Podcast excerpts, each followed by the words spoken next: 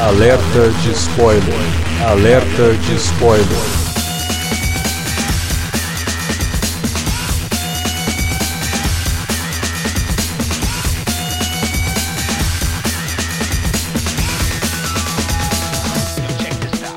Olá, amigos! Eu sou Alexandre e este é o alerta de spoiler de A Vigilante do Amanhã, Ghost in the Shell. Que a gente vai só falar Vigilante do Amanhã uma vez, duas, porque eu falei agora, mas agora é Ghost in the Shell só, tá? Porque esse nome em português é horroroso. Bom, pra falar dessa adaptação desse mangá e do anime também, de todo o universo Ghost in the Shell, tá aqui o Davi Garcia. Sem piada, sem graça dessa vez, né? Vamos falar do filme, seu objetivo direto. É, sem piadas, sem piadas. Se a gente tivesse tão animado com o filme, a gente poderia fazer, mas pelo visto. E também para falar de Ghost in the Shell, Felipe Pereira. Ah, estou, estou tirando agora minha jaqueta de pele de camurça, sei lá, de urso. E estou com aquele colanzinho que a Scarlett Johansson usou para gravar esse podcast maravilhoso. Ah, tá. Ainda bem que você tá com o colanzinho e não da forma como ela tava no anime, né? Pô, não, mas então, é. pessoal... Não, mas. Estou aqui o pessoal nu, reclamou dessa parada. Mas essa primeira cena, ela não tá nua, ela tá de fato com um colanzinho. As cenas que ela tá nua são outras. É que é um colan bem colan, né? Inclusive. Pô, destaca- nego, não- o nego não sabe nem reclamar direito, né, cara? É. Você quer ser mimizento, seja mimizento de verdade. Pois é. Bom, vamos falar de Ghost in the Shell então, logo depois da vinhetinha.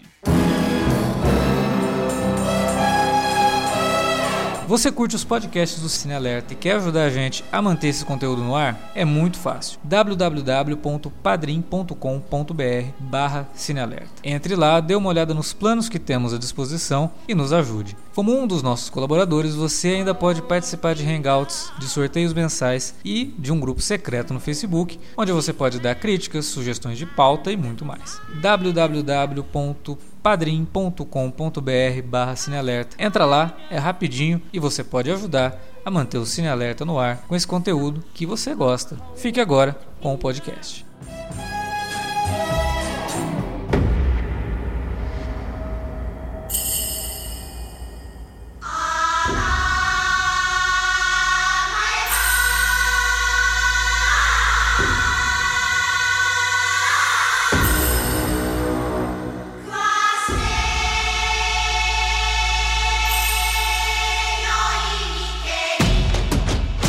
Ghost in the Shell, pra quem não conhece, não é simplesmente um anime lá de 95 que agora foi adaptado pro cinema, né, para Hollywood. Ghost in the Shell surgiu lá em 89 como, na forma de mangá no Japão. Foi publicado esse primeiro volume do mangá até 1990, até novembro de 1990. Foi lançado recentemente aqui no Brasil, encadernadinho completo pela JBC. Um encadernado bem bacana, que é baseado na versão remasterizada, versão reavaliada pelo próprio autor da obra, né, que é o Shiro Masamune, que ele inclusive faz várias anotações em várias das páginas do mangá. São anotações bem legais pra você ver como que o cara realmente pensou muito naquele universo para criar tudo aquilo e ele dá características de coisas que ele criou baseadas em coisas que na época preconizavam o que poderia acontecer no futuro. E esse mangá acabou gerando outros volumes de mangá também, que são inéditos no Brasil ainda. Tomara que a JBC eh, consiga lançar isso no futuro, quem sabe. Mas que realmente ficou famoso quando saiu o anime em 95, dirigido pelo Mamoru Oshii, cineasta japonês já de certo nome, já tinha feito outros animes interessantes, já tinha feito alguns live action eh, também, inclusive live action do cinema de sci-fi, só que com uma pegada bem cinema independente, assim, filmes bem interessantes do ponto de vista artístico. E ele fez um anime que, porra, quebrou barreiras, veio pro ocidente, fez sucesso no, no- no ocidente também. E meio que junto com Akira, tudo bem que Akira é de 89, né, 88, 89, é, mas meio que ajudou também a trazer a animação japonesa em evidência como uma forma de se contar histórias de forma séria, assim, né? Porque muita gente via animação japonesa, tinha algumas animações mais infantis, ou um traço um pouco mais estilizado, mais infantil também, mas tanto Akira, quanto Ghost in the Shell, quanto Ninja Scroll e outro, outros, outros filmes de animação dessa época, eles traziam um traço mais sério, mais adulto, com uma pegada até mais realista, né? Tem algumas cenas do Ghost in the Shell que, pô, nem parece animação, dada atenção aos detalhes e aos movimentos, né, dos personagens que são muito perfeitos, isso por conta de uma técnica de animação muito sofisticada para animação em 2D e que acabou também trazendo essa técnica para algumas animações dos Estados Unidos depois e tal. Foi bem interessante, né? O Ghost in the Shell é uma animação muito inteligente, tem uma hora e vinte, e o cara aborda temas assim impressionantes, existencialismo, algumas coisas bem legais assim de como ele consegue até prever certas coisas é, de tecnologia, né, dado aquilo que ele tinha na época para poder se basear, mas até mais do que o próprio Shiro, né? Vale lembrar uma coisa também, né? Tanto o Ghost in the Shell quanto o Akira, uhum. a gente acaba colocando no mesmo balaio, apesar deles nem serem de épocas parecidas, o Akira dos anos 80 é. e o Ghost in the Shell era dos anos 90, quando já estava começando a, a, ficar muito impopular a animação japonesa de ficção científica, né? Não, não tinha tanta coisa assim. Mas Ghost in the Shell e Akira talvez sejam os grandes responsáveis por a gente hoje conseguir consumir cultura japonesa em animação assim em larga escala. E em mangá também, né?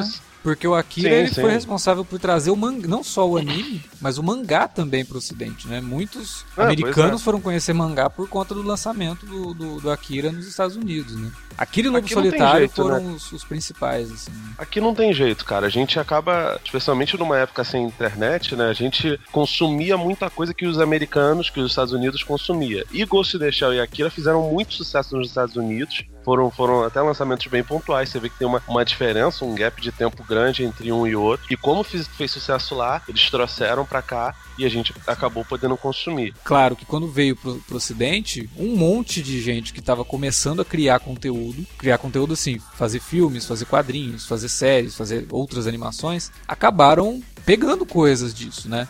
Então os irmãos Wachowski tem uma história bem famosa, né? Que os irmãos Wachowski, para vender a ideia do Matrix, além da graphic novel que eles fizeram, com os storyboards do, do filme, eles também pegaram uma fita de vídeo com o Ghost in the Shell e passaram para os executivos da Warner. Falaram, ó, a gente quer fazer aquilo ali, só que é de verdade, né? Não em animação. E realmente Matrix tem muitas cenas ali que são nitidamente inspiradas em Ghost in the Shell. Se você procurar aí no YouTube, vai ter um monte de vídeo falando sobre isso. Né? É, é a influência é a reinfluência, porque o, a animação do Oshi, obviamente, influenciou as irmãs Wachowski, né? Irmãos. Depois do Matrix, cara, o, o Ghost in the Shell 2, também dirigido pelo Oshi, pô, uhum. tem muito do Matrix, cara. A própria animação Standalone Complex, ela tem até uma um filtro meio esverdeado, assim, sabe? Que lembra bastante Matrix também. E isso, oh. obviamente, foi feito porque os caras perceberam que os Wachowski copiaram muito do, do Ghost in the Shell. Ah, já que vocês copiaram, eu vou copiar de vocês também, né? Pior, quando eu saí da cabine do, do, do Vigilante da Manhã, né? Um amigo meu foi lá, começou a falar, falei, antes que você comece, não, não é uma imitação de Matrix, ao contrário, tá bom? aí o filme do Xia é mais antigo, aí ele tá só roubando de volta o, o Matrix. Agora, Blade Runner, de fato, é uma, uma, um roubo mesmo, safado.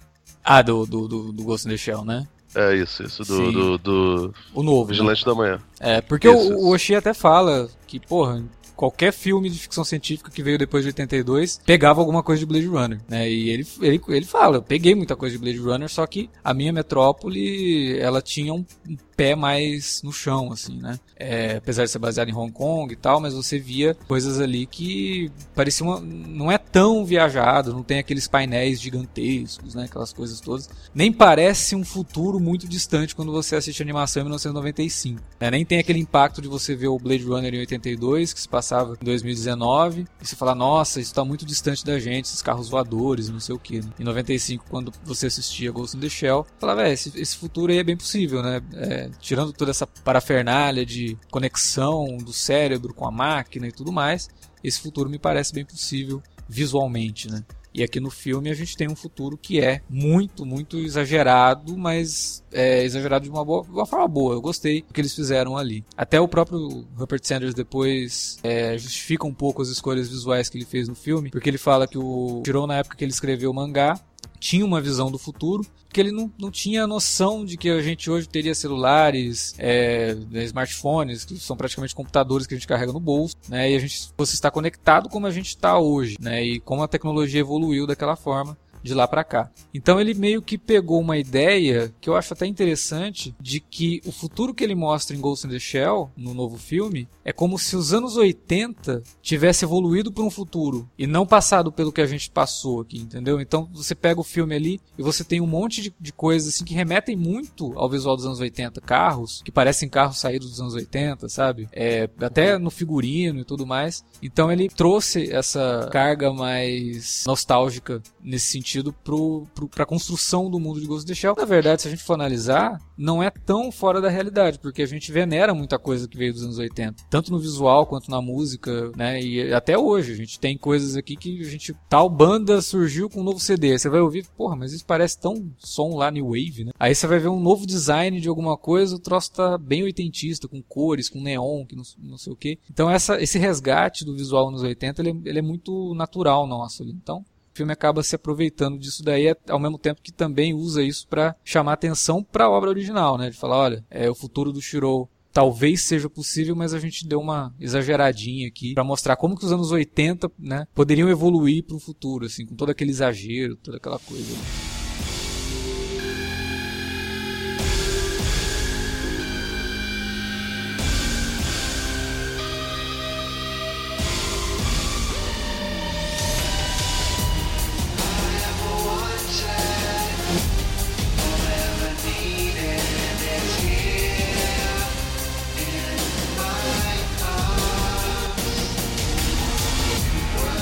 Aí chegamos ao, a tão aguardada adaptação live action Ghost in the Shell, porque foi uma coisa que desde que o anime chegou nos Estados Unidos e muita gente gostou, sempre se falou, né? Porra, isso dava um filme, porque é uma história é, tão bem resolvida, em uma hora e vinte, porra, isso aqui dá um filme tranquilamente, né? Dá para fazer alguma coisa é, em live action com efeitos visuais bem legais e uma adaptação fiel ao negócio, né? Então isso foi uma coisa que andou por Hollywood por muito tempo, passou na mão de muitas pessoas e até que chegou nas mãos do Avi Arad e do filho dele, né? Produtores do, do Homem-Aranha, lá do Sam Raimi, depois produziram o primeiro Homem de Ferro e aí se desligaram da Marvel e colocaram Ghost in the Shell meio que no topo das coisas que eles queriam fazer. Até porque o filho do Avi Arad é muito fã e queria, porque queria fazer um live action. E aí acabaram chegando no Spielberg, tiveram muita sorte também de se reunirem com o Spielberg e o Spielberg tá com a filha. E aí quando eles falaram que a ideia era fazer Ghost in the Shell, a filha do Spielberg ficou maluca, porque ela também gostava do anime. E aí as coisas meio que se tornaram mais fáceis. O Spielberg comprou a ideia e acabou ajudando lá com a, com a DreamWorks, né? A coprodução ali do, do filme.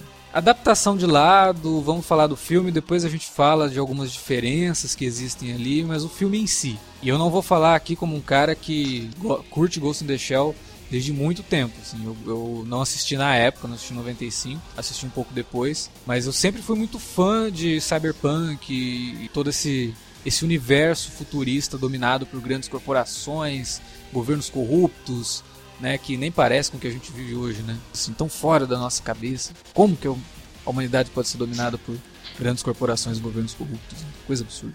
E eu sempre curti muito isso. E Ghost in the Shell sempre fez parte da minha lista assim, de filmes indispensáveis dentro do, do universo cyberpunk, junto com Blade Runner. O Strange Days, lá da, da, da Kate, Kate Bigelow, que é um puta de um filme cyberpunk legal também. É, e mais alguns outros aí que foram sendo lançados ao longo do tempo, as adaptações do Philip Dick, né, o Total Recall, o Robocop. Porra, tem, tem uma porrada aí que são muito legais. Acabam pegando coisas de... Tron? Tron, né?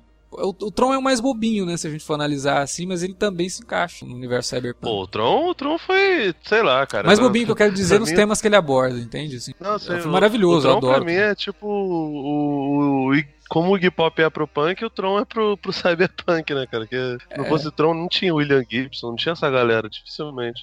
É, é, então, é, não sei. É, tá, pela, pela ideia da, da, do, da Matrix, né? O Tron meio que trouxe essa ideia da Matrix, né? E o William Gibson depois utilizou no Neuromancer e tal. Mas de qualquer forma, né? Ghost in the Shell, fiquei empolgado com a ideia de poder ver aquele anime em live action. Como eu também sou muito vidrado em direção de arte e gosto muito de filmes que constroem um universo próprio, eu fiquei muito curioso em saber como que isso seria feito. Só que lá no fundo, e aí isso foi ficando cada vez mais evidente conforme ia aparecendo os trailers e tal, eu comecei a achar que o filme seria só isso mesmo, sabe? Seria só o visual e aí toda a filosofia por trás, todas as discussões que o anime fez e também o mangá, o filme ia acabar diluindo, porque isso é o natural quando você faz uma adaptação de uma obra dessa mais complexa para Hollywood, seja ela japonesa ou qualquer outra obra, qualquer outro remake, qualquer outro tipo de adaptação. Pô, por mais que eu já tava esperando que fosse uma coisa bem abrandada em termos filosóficos e tal, eu fiquei bem desapontado com. Não visualmente. Visualmente eu adorei. Saí do cinema querendo comprar o artbook e achei foda. O visual do filme eu achei foda, achei muito bem feito. O Rupert Sanders é um cara que tem um apuro visual muito forte, porque ele vem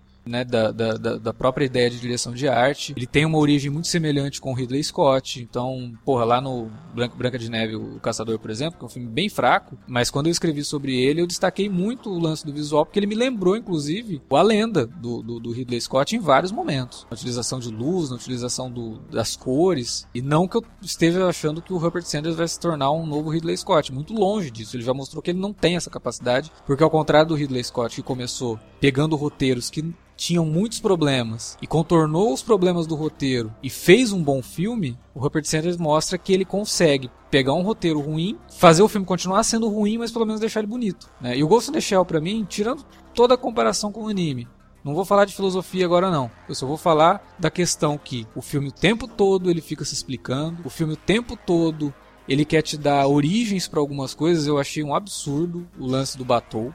Porque, porra, você começa o filme falando que todo mundo tem implante cibernético, que você está no futuro, que as pessoas naturalmente usam implante cibernético. Aí você tem que mostrar a origem de um implante cibernético de um personagem. Todo mundo já sabe que usa um implante cibernético, sabe? Qual o problema de começar o filme com ele com os olhos digitais? Não, você tem que criar toda uma sequência de ação para mostrar que o Batou ficou cego e aí ele tem que ter, utilizar os olhinhos digitais, né? E sabe umas coisinhas assim que, olha, vamos dar origem para tudo? Pô, mas não precisa, você já explicou isso no começo do filme. Então assim, para mim o roteiro do filme é ruim. Você tem um personagem que é o, o Togusa, é um personagem que ele é meio avesso à ideia de você se melhorar com implantes cibernéticos. E aí ele começa o filme falando sobre isso e depois, cara, foda-se. Não tem nenhum desenvolvimento do personagem, não tem nenhum desenvolvimento do que ele começou a falar, sabe? Então, pra quê? Né? Isso assim foi me incomodando ao longo do filme e eu fui vendo aquilo e chegou num ponto no segundo ato que o filme foi ficando arrastado pra caramba pra mim, porque ele começa a ficar repetitivo. É, tem duas cenas de ação que são praticamente idênticas, que acontece uma ação com a seção 9, a, a Major vai para um canto escuro para investigar alguma coisa e é separada do grupo e aí acontece alguma revelação. Duas cenas iguais, cara. E não é porque tematicamente é importante para mostrar que essa repetição pode significar que a vida dela não é real. Não é, cara. Sabe? São duas cenas iguais porque o roteiro é, é fraco e o diretor não teve imaginação para criar uma cena de ação diferente. Só nesse sentido, assim, para mim o filme já falha de forma retumbante. Então eu queria saber do Davi, já que ele gostou um pouco mais do que a gente. Defenda Ghost in the Shell, Davi. Ah, cara, eu gostei sim. Eu gostei do, do filme sobretudo pelo que você já tinha destacado agora há pouco, no que tange ao visual, é realmente o grande chamariz do filme. O universo que ele cria, a ambientação futurista, que mescla tecnologia, mas ao mesmo tempo deixa claro que há muita sujeira, muita pobreza ali naquele lugar, né? Que, o que cria um contrassenso interessante, né? De um mundo que a tecnologia permite que as pessoas se melhorem, mas você ainda vê claramente que as pessoas vivem muito mal. Né? Então é, é, um, é um contraponto interessante que o filme aborda, mas também não explora muito. Né? Ele só te mostra ali mas não se aprofunda muito nessa questão também. Esse filme, para mim, ele ficou parecendo. Eu não sei, talvez se eles tivessem esperado um pouco mais e permitir que o avanço tecnológico deixasse que os custos fossem um pouco mais baixos, essa, essa adaptação funcionaria melhor se ela fosse uma minissérie para TV. Porque é, o que eu, a impressão que eu tive quando o filme acaba é que, tá, o filme em si, ele não, não diz a que veio, né? Mas ao mesmo tempo ele como você destacou, ele introduz muita coisa, ele aponta muita origem de muita coisa, algumas bem desnecessárias, mas ele fica parece, parece que ficou faltando, né? Tá, mas e agora? Que vai acontecer o que com esses personagens aí? Porque o filme por si só ele não se resolve, ele não tem, né? O grande ah, o grande dilema do filme é o grande conflito do filme é quando ela encontra, então, descobre que o grande vilão, entre aspas, do filme, na verdade ele só estava se vingando porque o projeto fazia experiências com pessoas que eles diziam ser rebeladas e serem, terem sido vítimas de ataques terroristas, mas na verdade eram só vítimas de experimentos de uma grande corporação. Mas fica nisso, né? Não, não vai além disso também.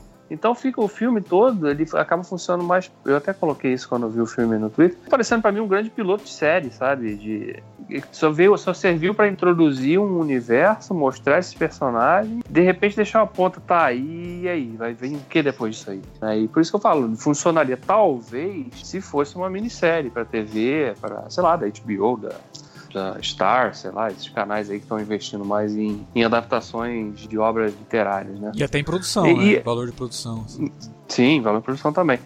Mas no cinema em si, a, a sensação de que você come um Big Mac, sabe? Quando você tá ali com fome, porra, ele é bonitão, né? Um cheiro bom, você dá aquela mordida, hum, gostoso, né? Mas aí depois da segunda, é, né? Não é tão bom. Essa carne aqui tá tão, tão sem gosto, né? Essa carnezinha aqui no É, meio. o, aí você percebe que é o molho é que dá graça ao negócio, né? E no É. caso seria o visual do filme. Se você tirar isso, ele já perde um pouco do, do tempero. E aí você as coisas vão se esvaindo nesse sentido. E aí o filme acaba ficando. Ele pe- perde força de fato à medida que ele, que ele se desenvolve pro segundo e terceiro ato, né? Mas é, é uma pena, porque assim, a, a Scarlett Johansson eu gostei pra caramba. Eu, eu não problematizei tanto a questão do whitewash, porque o filme meio que estabelece que a grande corporação que faz esses experimentos com os, os androides mesclados às mentes ali, ele é uma corporação de fora, não é japonesa, né? Pelo menos parece, porque o chefão não é japonês. É, não, o e nome da corporação é. Ranka, né? Pelo nome Ah, dela, eu imagino que seja japonesa. Sim, mas é todo, você vê, todos os cientistas são, são ocidentais. Pois né? é, Todo- mas, então, mas aí é que tá. Eu- a questão do whitewashing, sinceramente, se o filme todo fosse com atores americanos e se passasse nos Estados Unidos e tudo mais, eu não me incomodaria. Porque aí, ó, fizemos uma adaptação pra nós aqui. Beleza, ok. É. O problema é, o filme se passa nitidamente no Japão. Ele lida com é, uma corporação que, pelo nome, é nitidamente japonesa. E os únicos japoneses no filme, pelo menos de destaque, pro lado dos mocinhos, entre aspas, só tem um, que é o Takeshi Kitano, que faz lá o, Aramaki. chefe né, da sessão. Que é o chefe dela, beleza. Pô, o Takeshi Kitano pra mim foi um puta de uma decisão de elenco foda, porque o Takeshi Kitano é uma lenda, né, do cinema japonês, tanto como ator como diretor. É, aí você pega o periférico, porra, a equipe, né, do, do- da sessão 9 tem um japonês que tem uma cena no final do filme. Uma, que é ele atirando no É, helicóptero. não, não, é o Jack Chan genérico. Ah, e tem o, o, o Togusa, que é interpretado por um ator chinês. Que tava lá no Cavaleiro das Trevas, lá era o contador dos mafiosos lá do Cavaleiro Ah. das Trevas. É. Isso, ele mesmo. Ele é o Jack Chan genérico. Ah, então, é, tem um outro japonês que é o que utiliza a arma pra tirar no helicóptero lá, que tem essa única cena. Os outros personagens japoneses do filme são vilões, cara. Os caras da Yakuza, mendigos na rua, só os marginais. E aí você fala, não, os marginalizados, na verdade. E aí você fala, não, peraí, como assim? E aí, Ah, mas o, o cara que é dominado pelo, pelo Juque é, é ocidental também. Isso não, não acho que seja uma Não, questão tão é. grande. porque Aí tem, você tem um milhão com- de outros marginais lá que também são ocidentais. Isso não. Ok. Pra mim não pega. Mas ficou na periferia, entendeu? Ficou no periférico do filme. Até ali, beleza, vai, vou relevar isso. Aí eles vêm com a explicação do porquê que existe a, a- a personagem principal sendo branca. E aí, cara, eu achei. Aí eu falei, não, peraí. Era melhor não ter tocado nesse assunto. Né? Porque, porra, ah não, olha, na verdade você era a Motoko Kusanagi. Só que nós tra- transformamos você numa androide, numa robô com o corpo de uma branca, de uma ocidental. E durante o filme todo, a o grande debate é: você é a grande evolução, você é a evolução da, da sua espécie, você é perfeita, você não sei o que. Quer dizer, antes quando você era japonesa você não era, mas agora que você tem o corpo americano você é. Isso pra mim, porra, foi ofensivo pra cacete, cara. Nossa, eu acho Ah, isso o não. contrário. O completo inverso, É. cara. Você tá No louco. completo A essência inverso, dela cara? é o completo Não, inverso, completo cara. inverso Calma, não, eu- deixa deixa Acho que a questão toda aí, quando se diz você é evolução, é, o, é você é evolução porque agora a gente consegue unir a máquina, a perfeição da máquina, à mente humana, não porque o corpo era ocidental. Eu É. vejo atrás de outro jeito, cara. Eu vejo assim.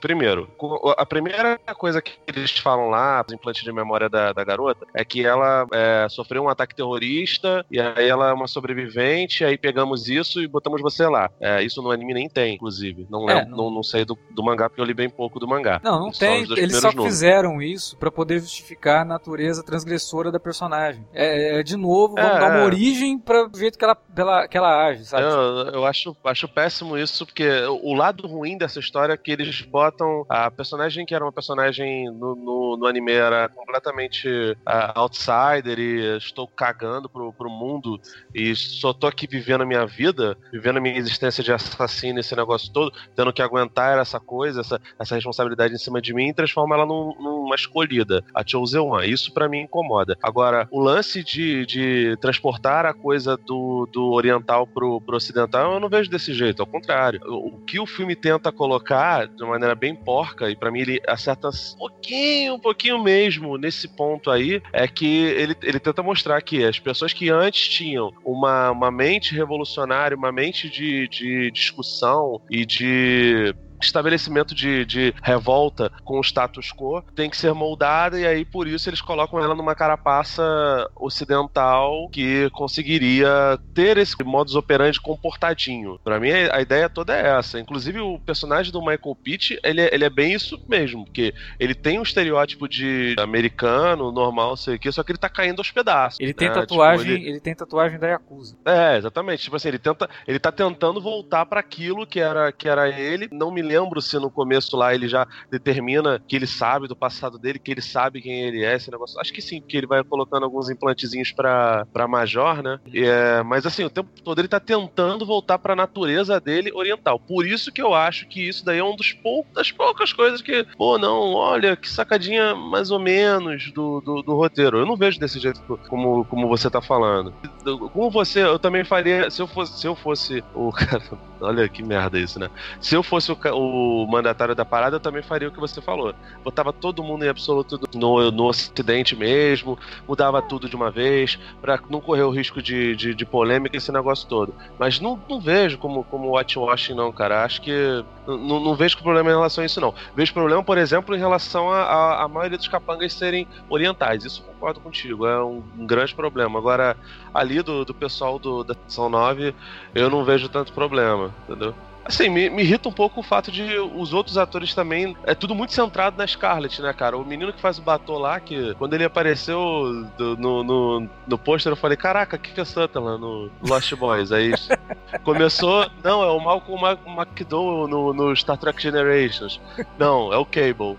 Aí depois ele vai e faz aquilo. Não fala isso não, porque estão fazendo a escalação de elenco aí pro Deadpool. O cara já tá no, no, no visual, né? Nem gastar com Não, maquiagem. cara, mas- mas ele não é ruim, não, cara. O ator não é ruim, não. O problema pra mim é que É realmente dá um só, pouco né? espaço, né, cara? É. O, o único personagem que consegue ter alguma substância, e ainda assim é na marra, é o Kitano mesmo, né, cara? Que tá interpretando o Kitano, Sim, inclusive. Porque Ah, a, a cena que ele, que ele começa a dar porra, foi- finalmente, né?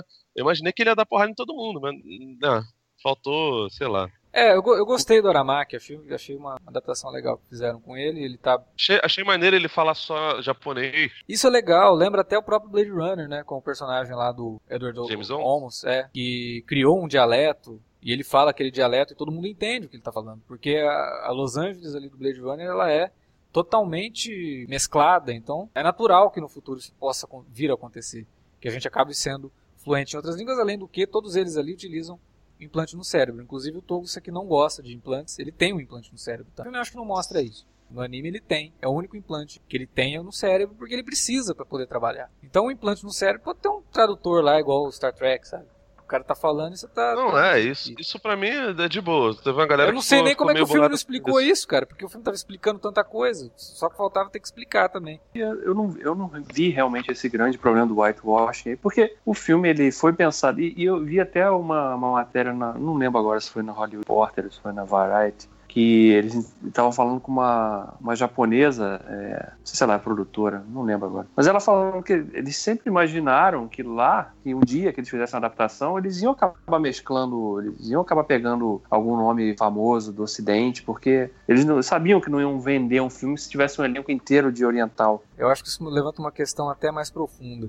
É, o Rupert Sanders falou que ele é óbvio que eu tenho que escolher a Scarlett Johansson, porque Scarlett Johansson é uma grande estrela, não sei o quê. Ele basicamente falou isso numa entrevista, que não tinha nenhuma atriz japonesa que tivesse o peso da Scarlett Johansson. Pois é, cara, mas só que aí você tem que imaginar que você é um diretor de cinema. E se você é um diretor de cinema, você tem que se dar o desafio de lançar alguém, né? Como foi o Richard Donner Ah, lá em 1908, que pegou um cara que ninguém conhecia e transformou no maior super-homem que a gente tem hoje. Então, Sim, porra, tudo bem, mas. se mas deu o mas- desafio mas de pegar uma naquela- atriz japonesa e falar, não, eu vou fazer uma adaptação fiel e foda-se. Mas a Mar- a- mar- a marca Superman, ela é muito mais famosa no ocidente do É. que a Ghost in the Shell, entendeu? Assim, a Pois gente é. gosta pra caralho, gosta pra caralho, mas o pessoal tava morrendo de medo. É, se eu não me engano, foi até um lançamento bem... Se não foi simultâneo, foi bem colado um com o outro, sabe? É, e assim, eles estavam com muito medo dessa, dessa coisa, porque não faziam ideia do- de como as pessoas iriam receber um filme que tem toda a mentalidade. Por, por isso que ele justificou o Vigilante do Amanhã, que, tipo, não usou nem o... É muito louco, né? A JBC lança o mangá aqui, É. tem a animação, já tem um nome chamado Fantasma do Futuro. Se, se era pra, pra, pra traduzir, eu traduziria pro mesmo nome do, do anime, que assim, é ruim, é, mas tipo. É um pouquinho melhor que a do que a Vigilante do Amanhã, né? Tem muito mais lógica. Eu não acho ruim, não, cara, o Fantasma do Futuro como, como nome, não. Porque, sei lá, cara, eu acho até engraçado porque. Pra mim remete a uma época boa, assim, de, de, de quando chegavam as coisas aqui, tipo,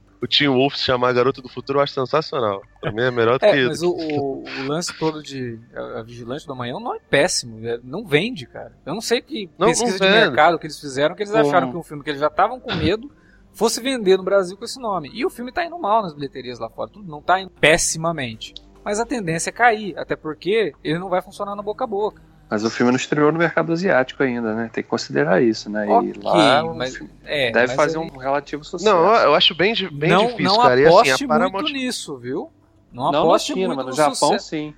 Pelo contrário, Japão, sim. pelo contrário. difícil, corre, cara. corre o risco de não fazer. Se fizer sucesso é porque tem o Takeshi Kitano. O japonês ele é meio avesso a essas adaptações, tanto que Godzilla não vai bem no Japão. É, É, não sei, cara. É porque o japonês, ele, ele, ele é muito mais ligado ao cinema ocidental do que o chinês, por exemplo. Né? O- eles têm mais resistência. O, o japonês não, o japonês abraça. Tanto que tem muitos blockbusters que às, às vezes acabam estreando no Japão três, quatro meses depois. Tanto que, eles, tanto que os estúdios confiam na, na resposta do, do público japonês pro, pro cinema deles. Então não sei. Acho que a Scarlett Johansson, além de boa atriz, ela, ela é muito famosa no mundo inteiro, né? Ela puxa bilheteria, né?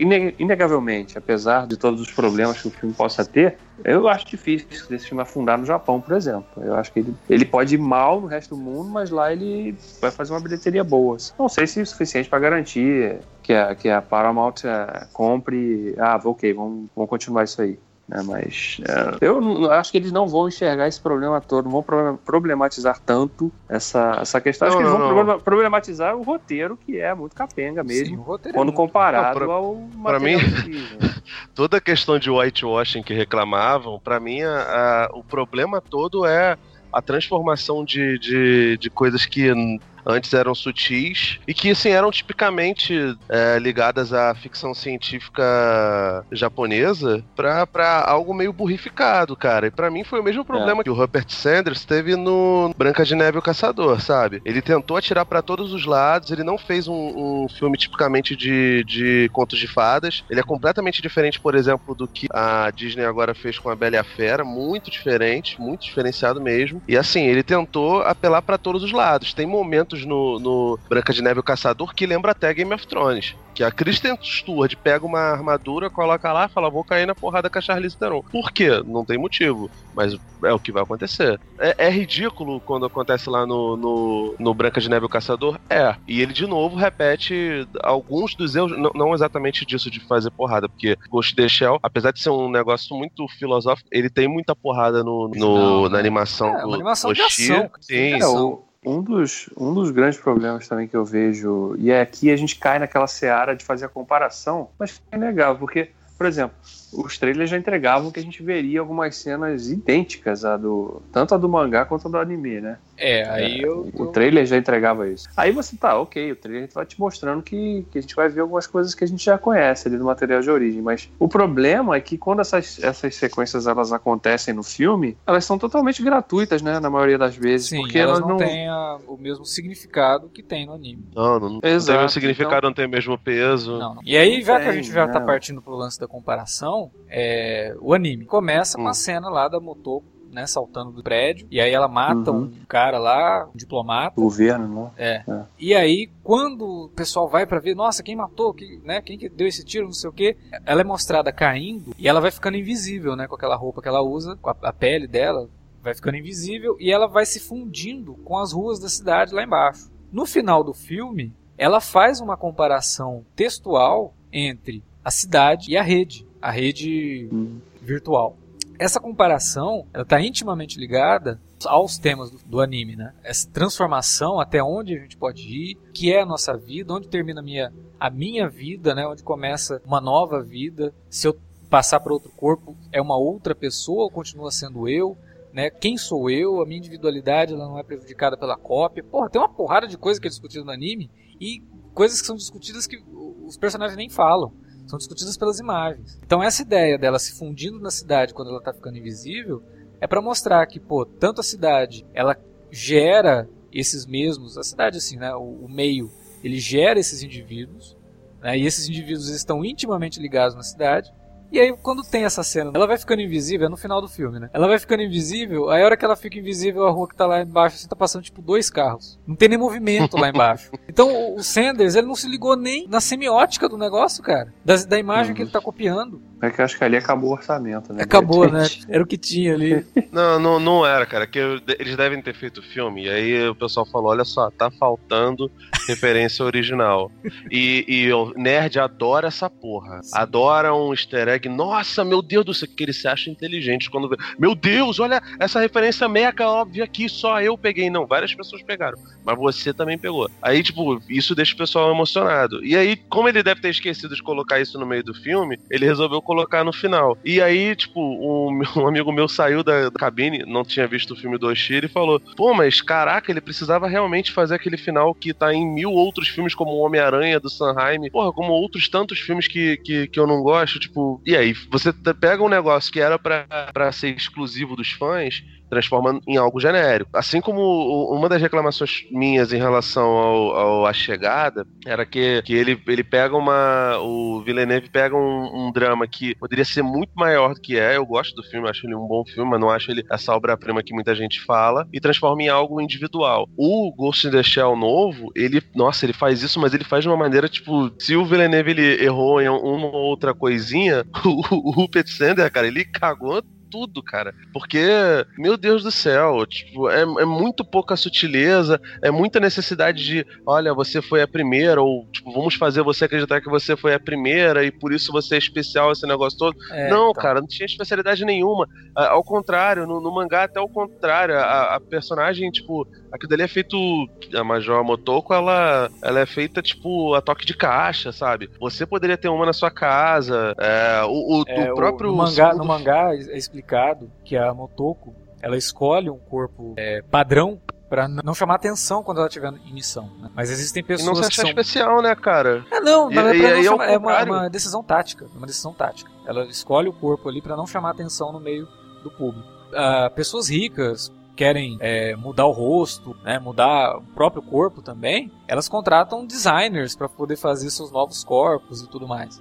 Mas ela não, ela pegou o modelo padrão, tá no mangá. né? Então existe sim já no. Mas isso também é uma questão que, porra, legal, vai. Eu poderia tratar ela como a, a Chosen One, não Chosen One, mas pelo menos como a primeira, deu certo, beleza. Existem, existe precedente pra isso nos outros animes. né? Do lance dela ter sido a primeira a ter total, o corpo totalmente cibernético. Então, Só, só existe o cérebro dela. Isso já é um precedente do, do anime, no Arise é, é amplamente discutido tudo isso. Ok, eu não vejo problema nisso. O que eu vejo problema é o cara pegar toda a discussão que é criada no final, por exemplo. O final do anime é lindo, cara. A moça, tipo, ela, ela, ela transcende, né? Ela une o, ghost dela com o ghost é, de uma inteligência artificial e vai e se perde no, no, no virtual para poder transcender, para poder ser mais, poder crescer, para poder evoluir, para descobrir outras coisas. Aí aqui não, por isso que o Davi ficou com essa impressão de que quando termina o filme, o filme não se resolve. É por isso, porque eles criaram um final novo que, ok, mais um dia na vida de Motoko Kusanagi. É esse que foi o fim do filme, sabe? Quando no, no original não é isso. Aliás, o, o final do original remete, inclusive, ao final do filme dela lá do Luc Besson, né? Lúcia? Do Lucy, né? Que ela também Nossa, transcende sim. além da, da, da matéria e tal. Eu fiquei até com medo, que você, eu pensei que você ia citar o filme que você gosta lá, que o, que o Nolan Do, do, produziu. do- né? que tam, é, também. Nossa, Mas também, a ideia é a mesma. Ah, A ideia é muito parecida. é, Saravá, irmão. Saravá, irmão, mas a ideia ruim, é né? parecida. Mas é uma questão de execução. Muito. O Ghost in the Shell, o filme novo, ele não tem nada disso. Ele dá aquele finalzinho, olha, vamos. Quer? Você acha que eles iam matar Motoko no final do filme, né? Não, não vamos. Maluco. Possibilidade de, de continuação, né, cara? É, temos que garantir aí a possibilidade da continuação. Então E- vamos e- fazer um também, final e pasteurizado. também não e também não pode destruir o porque o, o final já agora destruiu o corpo cibernético dela todo, né? Cara, É, né, isso foi tão tosco. Porque puta que pariu. Ela o corpo dela não foi criado pela Ranca? Pois é, isso Eles aí- não desmontaram a porra da Ranca? Como é que ela aparece no final lá toda no- novinha em folha, cara? Sabe? É, deve ter a Ah, cara, arranca B, né? adianta Alguma outra empresa foi lá e, e canibalizou a Ranca e agora tem o, o- o contrato do governo não pra criar foi. novas. Ô, É, porra, tá cara. quesquitando, ele tem, ele tem o backup dessa porra toda, tá Ele ligado? só pode, e ele né? sempre fala, ó, tá tudo com o primeiro-ministro. Ele tá, ele tá só pegando e mandando os pendrive pro, pro primeiro-ministro. O primeiro-ministro foi lá, abriu a sua, sua, sua maletinha cheia de pendrive e falou, galera, tá aqui, ó. É fácil. Tá tranquilo. Cara, Pô, isso, não, isso não pra mim foi, nenhuma. foi E- ofensivo e, no cara- final, sabe? Nesse sentido mesmo. E- Não. Ignora, ignora É, o o- ori- original. Só pensa nisso, sabe? Tipo, ela se destrói inteira e aí no final ela tá novinha em folha lá, mesmo com a empresa que tinha criado o corpo dela. Totalmente destruída, porque matou o presidente, a mulher que, era cientista-chefe lá do negócio morreu também, os outros cientistas envolvidos no negócio estavam todos mortos porque o personagem do Michael Pitt matou. Aí fala, porra, legal, foi fácil, né? Eu achei estranho, porque, tipo assim, tem muito tempo que eu não vejo Michael Pitt. E aí, tipo, É. apareceu o nome dele no cartaz. Eu achei que era outra pessoa. Não, não, não fui no Pois é. Não, e aí você continuou não aí. vendo o Michael Pitt, né? Porque ele só fez captura de movimento ali, não é possível, cara. É, ficou É muito artificial, quase né? o tempo personagem. todo mergulhado na, mergulhado na sombra, né? Inclusive o rosto, né? Com aqueles cortes assim. Sabe uma coisa que eu acho que ficou meio, meio ruim e também é um easter egg? O Memoru Oshii, ele fez o, o Ghost in the Shell 2 pra poder financiar os outros filmes dele. Tinha- Ele, ele queria fazer a Kerberos Saga, não sei o que, queria juntar dinheiro, esse negócio todo. Entre o Ghost in the Shell 1 e o 2, ele fez Avalon e ele tava sem grana e aí tava enchendo o saco dele e o filme penou muito, não foi tão, tão sucesso quanto deveria ser, se passar muito tempo depois. Tanto que assim que eles lançaram o Ghost in the Shell 2, eles lançaram o 2.0, que é o primeiro com mil cenas de CGI, que faz até aproximar um filme do, do, do outro. O segundo filme, ele é centrado no Batô. Ele, ele ignora completamente a Motoko, tipo, a Motoko tá lá, tá misturada lá na Matrix, sei lá onde ela está, e o Batô, ele cada vez mais vai se automatizando e por se automatizar, ele precisa ter alguma, algum contato com a sua antiga humanidade. Para isso ele resolve adotar um cachorrinho mecânico, né? Que é aquele, aquela salsichinha que aparece no filme. O Batô, no segundo filme, ele é o alter ego do, do, do, do Mamoru Oshii. O Mamoru Oshii é um cara que, que tem até uma certa misantropia, ele não gosta muito de seres humanos. E ele tem uma ligação afetiva muito forte com os cachorrinhos dele, entendeu? Ele gosta muito dos cachorrinhos dele e ele botou esse amor pelos cães no personagem do Batô. Então, é tanto que as pessoas até tem algumas entrevistas antigas que ele fala que, ó, é, esse é um filme pros meus cachorros. Espero que eles vejam, espero que eles gostem. entendeu? Eu não sei se os cachorros gostaram, mas assim, o, o, o filme teve o cuidado de botar o Batô cuidando dos animais lá, quando ele ainda tem olhos. É, a, a Majora até pergunta: que você faz isso? Ele, ah, eu não gosto de humanos, eu gosto só de cachorros. Ele vai lá, alimenta o salsichinha, que é um cachorro normal, e os outros bichinhos, os outros cachorrinhos lá. Aí quando ele perde os olhos e ele fica lá, ele fala pra Major: aí, vai lá cuidar dos cachorros que eu não quero que eles se assustem. Porra, tu acha que cachorro vai olhar pra isso, cara? Tá maluco? É. Porra, tu, tu, tu- tu- velho, o Alex já teve cabelo um dia. Se ele tiver um cachorro de 14 anos, ele voltar na casa da mãe dele e ele estiver completamente careca, o cachorro vai reconhecer ele, não vai olhar pra ele e falar, porra, não, você tá careca, não sei quem é você. Pô, o cachorro se liga pelo cheiro, cara. Vai se fuder. Caraca, É. não. Vou assustar os É, bichinhos. outro... e, e que até contradiz, né, o que- esse negócio, porque quando a, a Major chega lá na- na- no prédio lá, quando ele dá o endereço pra ela, que ela chega lá e a gatinha sai pela porta e reconhece ela, né? Não sei nem como, né? Pelo cheiro, o que, que é? Cheiro do cérebro? Por nada, né? Não sei. Porque não tem nada da, da Motoko ali, né? Só o cérebro. Pois é. É Ah, ela entra bizarro ali, né? Aliás, essa Entra cena, na essa casa. cena é bizarrésima. Porque a mulher chama ela, sai no corredor não, assim. velho? A velha, não, entra aí, entra aí, vem tomar um chá comigo. Ah, tá bom. O que é isso, cara? É, e a é mulher começa a contar a dele de história mostrar- da vida dela, cara, pra, pra uma estranha, total estranha. É, do nada, Isso, é, né? Do isso é nada. tentativa do, do, do roteiro de mostrar que, primeiro, a mãe da Motoko ficou completamente louca por causa do trauma, esse negócio todo, e a alma dela grita muito, é, é, é grandiloquente e tal, só que, cara, horrível, tipo, não faz sentido de fato. Não, parece que tinha uma cena ali que cortaram, né? Falei, peraí, gente, mas não tá faltando alguma coisa pra explicar por que, que ela resolveu contar a história dela toda assim? Né? É, Ah, cara, carência. é cheio disso, cara. A mulher ficou carente porque não tem mais a filha, então qualquer uma que aparece na porta da, da, da casa dela, Ela conta a história. ela né? conta a história. Cara, sabe, num, num mundo ali que todo mundo vai estar ligado virtualmente, isso não faz muito sentido pra mim. Isso daí foi um dos momentos mais ridículos do filme, assim, em termos de narrativa. É, foi só pra tentar Porra. criar. É, é só pra ter exposição, emocional. É só pra ter exposição Sim, da história sim. da Motoko ali. Fala, Sim, "Ah, né, pra nossa, quem ainda não tadinha." Pra quem ainda não tinha percebido, né, que, que a Motoko era a tal menina que ela via nos sonhos lá e tal. Sim, o filme te entrega a virada né? desde o começo. né? Essa Sim, virada sim. aí dela, ah, nossa, ela já foi uma outra pessoa antes. É óbvio, eu já te Na disse. verdade, cara, o roteirista desse filme é o do Transformers, né? Você É falou, um dos, no- né? É o Twitter. Eren Krieger. Não precisa falar mais nada, né? É. Os americanos deviam ficar mais putos com eles, porque você percebe que o cara claramente fala assim, pô, gente, não- se a gente for fazer um filme no mesmo nível de sof- sofisticação do tipo de discussão temática que o original faz, pô, esses americanos que não vão entender nada. Esse povo aqui não entende esses filmes com tanta sutileza. Tem que ser uma coisa mais explícita.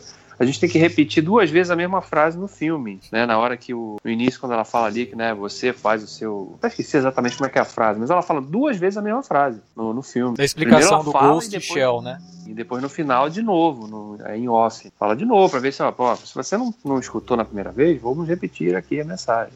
É nesse sentido que o filme se sabota mais, cara. E ele Realmente, fica nas informações tem- mais superficiais de todas as Sim, ele joga que- ali. É, mastigou bonitinho e regurgitou pra você ali. Olha, tá aqui mastigadinho já as proteínas que você precisa aqui, tá? Eu tava lendo uma matéria no Hollywood Reporter, que é um cara fez uma matéria comparando mesmo as diferenças mais é, evidentes, assim, do material de origem para outra adaptação. É, não, porque nitidamente Esse- o que o Sanders quis fazer aqui, ele não quis pegar só o filme original, ele não quis pegar só o de 95, ele Sim. pegou coisas É, do- tanto- da animação. é, ele mescla os dois. Isso. É, Tanto que a segunda. cena inicial, por exemplo, ela com as geixas e tal, ela é uma mistura da cena inicial do primeiro com a cena do primeiro episódio do Standalone Complex. É, É, eu não, não É. vi. tem as geixas e que tem o, ministro ali, elas pegam o ministro, tentam fazer uma transferência e tal. Porra, o primeiro episódio do Standalone Complex, ele é muito mais abrangente tematicamente do que um filme de duas horas. O primeiro episódio tem 25 minutos. Lida com muito mais coisas. Porra, eu até entendo essa necessidade de você resumir, sabe? De você pegar uma obra. Mas, porra, o Mamoru Oshii já tinha feito isso no filme original. Ele pegou um Uhum. mangá de quase 400 páginas e transformou num filme de uma hora e vinte. Ele pegou um recorte do mangá e transformou no filme. O filme é totalmente bem resolvido. O cara que teve du- duas horas e não deu conta. Follow me to a land across the shining sea, waiting beyond the world that we have known, beyond the world that dream could be, and the joy we have tasted. Bom, no fim, apesar de todas as, as referências que o Rupert Sanders coloca ali no Ghost in the Shell dele, infelizmente o filme fica muito abaixo do que poderia ser. E não tem desculpa de que, ah, não, mas tem que ter um apelo e tal. Porra, Matrix foi feito lá em 99, não era baseado em nada, era um material original, entre aspas, né? Tinha grandes referências, mas era um material original. Que ninguém sabia do que se tratava, foi um puta de um sucesso, contado da forma certa, então não tem essa desculpa não. Acho que quando o público é tratado como um público inteligente e o filme não tenta te enganar, eu acho que o troço gruda independente de se tem um elenco formado só por japoneses, se tem um elenco formado só por americanos. Isso não influencia tanto quanto os estúdios imaginam não. Tem grandes coisas sendo feitas aí e chamando a atenção do, do público que não precisam depender de grandes nomes no pôster para poder fazer sucesso. Mas é isso aí, eu acho que o Hollywood adquire essa característica de tentativa e erro, uma hora acerta, uma hora erra. É, com animes, com adaptações de animes, não acertou ainda. E a Warner já sinalizou que quer dar continuidade ao projeto de adaptar Akira. E a gente já fica morrendo de medo, porque Akira já passou por várias mãos também. E várias mãos que não tinham nada a ver com o material. Não vai saber adaptar esse negócio. E a gente já fica com o pé atrás, cara, porque nenhum acerta. Mas é isso, agora a gente quer saber de vocês que nos ouviram aí. O que que vocês acharam de Ghost in the Shell? Fala pra gente o que que você achou aí na área de comentários ou pelo e-mail alertavermelho.cinealerta.com.br. Temos também lá nossas redes sociais, facebook.com.br cinealerta ou Twitter, arroba cinealerta, que você também pode entrar em contato com a gente e utilizar para divulgar os nossos conteúdos aqui, minicasts, podcasts, alerta vermelho, alerta de spoiler, textos, tem muita coisa aqui no Cine Alerta que você pode divulgar aí para seus amigos. É isso então, a gente fica por aqui, valeu pela audiência, até lá.